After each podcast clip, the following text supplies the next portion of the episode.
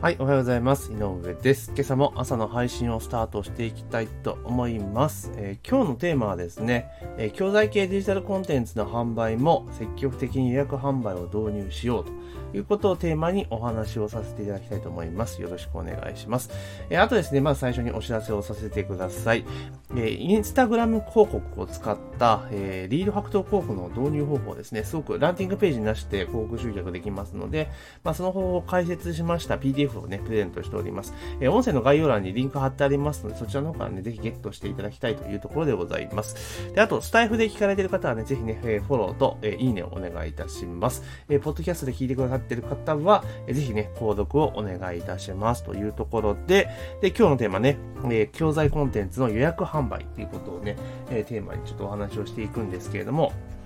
やはりですね、デジタルコンテンツ系で、教材、教材系、まあ、教育系のコンテンツっていうのはやはりかなりですね、収益性が高いというところで、まあ、非常に注目はされてはいるんですけれども、じゃあ、いざね、えー教材販売しようと、コンテンツ販売しようと思ってね、多くの人はチャレンジするんですよ。だけど、えー結構の確率で挫折してしまったりするわけなんですね。挫折してしまったりとかいうか、まあ、手が止まってしまうことが結構多かったりするんですよ。で、なんでまあそういうことが起こるかっていうと、まあ、結局ですね、こういった教材コンテンツとかを、まあ、ね、自分で作り始めてしまえば、まあ、その後はね、えーどんどん流れが分かってるのでスムーズにいくんだけれども、最初ってやり方から学ばなきゃいけないじゃないですか。で、どうしても日本人の悪いところっていうのは、一通り学んでから、こう手を動かし始めるわけですよね。えー全部1から10まで全部やり方を学んで、で、その上で始めていくっていうのが、そういう人が多いんですよ。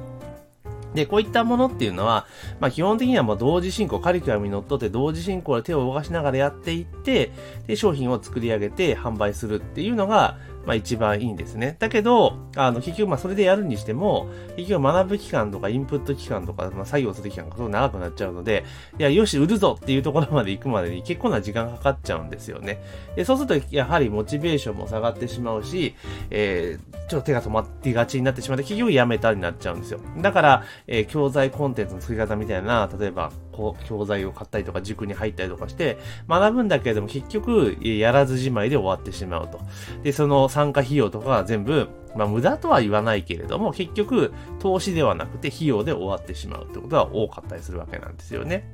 で、私は結構そういった、その教材コンテンツ、教材コンテンツ系、要はデジタルコンテンツビジネスで、えー売り上げを立てていきましょうよっていうような、まあ、教材をね、結構販売しておりますので、まあ、くり複数ね、売ってはいますけれども、その中で繰り返し伝えているのは、えまず最初ですね、まず最初、一番初めは予約販売から始めましょうっていう言い方をしてるんですね、予約販売。要は、えー売ってから作れよってことを言っているんですね。で、これどういうことかというと、要は、えー普通にね、通常通りの考え方でいくと、出来上がってから売るじゃないですか。だけど、出来上がってから売るだと、そう、コンテンツとかね、教材を作るまでに、当然、そんなすぐできるわけじゃないじゃないですか。いろいろリサーチしたりとか、なんだかんだして、いろんなことをやった上で、で、えー実際作成して出来上がりましたと。で、それに販売に関わるものも全部作って、よし、売るぞ、になるわけですよね。でも、それでやった後にですね、確実に売れるとは限らないわけですよ。ひょっとしたら大外しすることも結構あったりするわけじゃないですか。なんで、基本的には、私はその、ある程度ね、キャリアを積んできて、もう売れるとかね、大体こう、例えばそれが仮に売れなかったとしても、逃げ道はいっぱいあるぞっていう方は別にいいんだけれども、最初に関しては、まず予約販売をしましょうということを言っています。えそうすれば、まず最初に売るわけじゃないですか。教材とか、えコンテンツのコンセプトとかね、ターゲットとかそういうところで、まあ、セールスをして、で、売ると。で、実際に売れなかったら、あの、需要がないってことじゃないですか、ぶっちゃけた話ね。需要がないってことは、それ作ったって売れない可能性が非常に高いわけだから、まあその企画はちょっとオクラにすればいいわけですね。オクラにするとか、もしくは切り口を変えたりとかして、まあ再度リリースをするみたいな感じがいいかなって思います。で、あとは、売れたら、作らざるを得ないじゃないですか、実際問題として。例えば、えーセールスをしましたよと。で、そしたら1本でも2本でも制約があったら、当然ね、納品しなければいけないから、えー手が動き始めるわけなんですよね。そうすることによって結局はもう作らなきゃいけないぞっていう状況にね、追い込まれるわけですよ。で、そうするとコンテンツを作って、で、納品すると。でもすでにそこで売り上げが立ってるわけだから、あの、やっぱりモチベーション全然違うわけですよね。うん、だって、売れてないもの、売れるかどうかわからないものを作るよりも、すでに売れているという実績のものがあるので、それを作るっていう工程になるからこそ、結構作業が進んでいくというところになるわけなんですよね。で、もちろん予約販売といっても、例えばその、私の場合は結構やるのが、これノウハウ的な話になっちゃうんですけど、マックス1ヶ月開けるんですよ。だいたい1ヶ月間。だから、えセールスしてから、え1ヶ月の間、期間を空けるということをやるんですね。で、えー、最初のセールスの段階で、え売れたら、で、そこから商品を作り始める。実際の作成に入る、制作に入るっていう形ですね。なので、まあ手順としては、最初にある程度企画のコンセプト立てるじゃないですか、ターゲット決めたりとか、いろいろ、えー、カリキュラムを作ったりとか、目次を作ったりとかしますよね。で、大枠だけ先作っちゃうんですよ。大枠を作ってしまう。ガイドライン、ガイドラインとか枠組みを作るわけですよね。で、その段階で枠組みができた時点で、えセールスをかけると、え販売するということをやります。で、えその枠組みの段階でセールスをして、商品が売れたら、その時点から制作にかかって、え、作る。で、え、最初のセールスから約1ヶ月後、マックス1ヶ月後に設定をするので、そこから作れば全然間に合うわけなんですよね。で、例えば一括納品のものであれば、全部一気に作り上げなければいけないけれども、例えばカリキュラムにのったスクール形式で塾形式の場合っていうのは、カリキュラムは基本的にコンテンツでサミダレ式に提供していくわけですよね。あの、なんつうの、機械に乗っ取って。その場合っていうのは、まあ、1ヶ月あったとはいえ、まあ、その後、順次コンテンツを作っていけばいいので、まあ、比較的取り組みやすいのかなと。まあ、ただね、そのスクール系の場合っていうのは1ヶ月ちょっと空けちゃうとちょっと大きいかなって気がするので、まあ、2週間とか、くらいがいいんじゃないかなというふうに思ってます。だからそういうふうに、とにかく予約販売することによって、あの、自分の作ったコンテンツ無駄になるってことをちょっと抑えていくことができますよ、というところになるんですよね。で、その中で一番結構お勧めしている手法としては、えっ、ー、と、自分でね、独自販売で売っていこうって場合は、まあ、ある程度、まあ、リストとかね、そういったものが必要な、なってきますけども、ないケースは当然あるわけじゃないですか。でその場合お勧めしてるのはやっぱストア化が一番いいかなっていうふうに思っています。ストア化がここなら。で、この二つに共通しているものは、要は、えー、売れた段階ね、ねストア化の場合予約が入った段階なんだけれども、納品までの間に、あの、時間をね、取ること、インターバル取ることができるんですよ。で、ここならの場合は、要は納品まで何日間みたいな感じです。あらかじめ明示することができるので、で、ストア化の場合も結局予約締め切り日から何日後かに本番があるって形になるじゃないですか。で、その予約締め切り日っていうのも自由に設定ができるので、例えばストア化の場合であれば、その予約の締め切り日を、例えば1週間前ぐらいにするんですよ。1週間か、まあ10日ぐらい前。で、例えばその1週間が10日ぐらい前に閉めた時点で予約が入ったら、閉める前の間に予約が入ったら、まあそこからスライド作り始めればいいんですよね。10日もあれば、例えばココナラとか、ストア化とかであれば、まあ大体1時間か1時間半ぐらいの講座になるから、すぐ作れるじゃないですか。当然そのあれですよ、企画段階ではある程度素材集めとか準備はしておく必要がありますよ。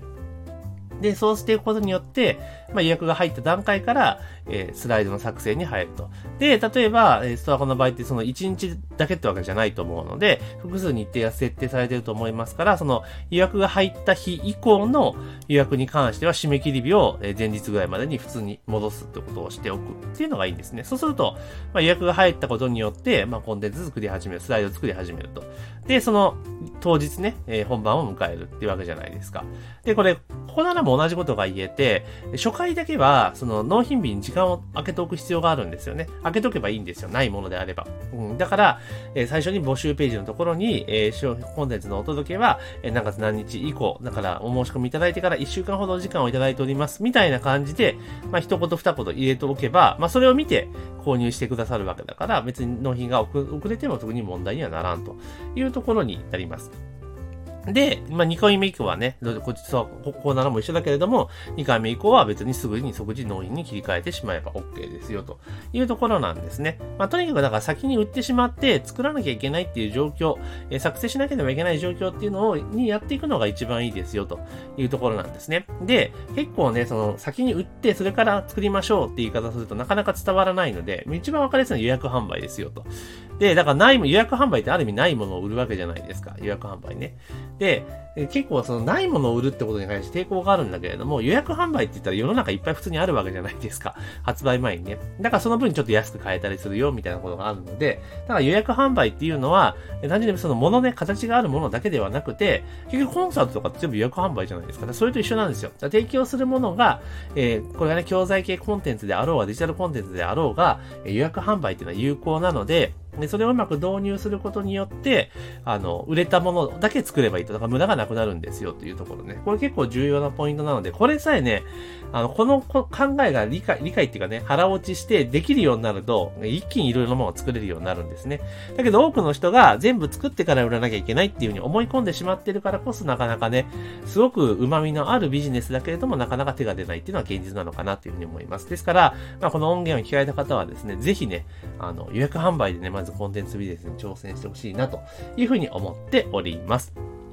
というところで今日はですね、えー、教材系コンテンツ販売も予約販売を積極的に導入しましょうということをテーマにお話をさせていただきました。えー、ぜひね、えー、スタイフを聞かれている方は、えー、フォローもしくはいいねをお願いいたします。で、えー、ポッドキャストで聞かれている方は、ぜひね、えー、購読をお願いいたします。で、あとボードにもお話しさせていただいた通り、えー、インスタグラム広告の、参考書というところでね、インスタグラム広告の、まあ、始め方、簡単な始め方についてのマニュアルをプレゼントしておりますので、音声の概要欄にリンクありますが、そちらの方からぜひね、ゲットしていただただければというふうに思っております。というところでね、本日の朝の配信は以上とさせていただきます。今日も一日頑張っていきましょう。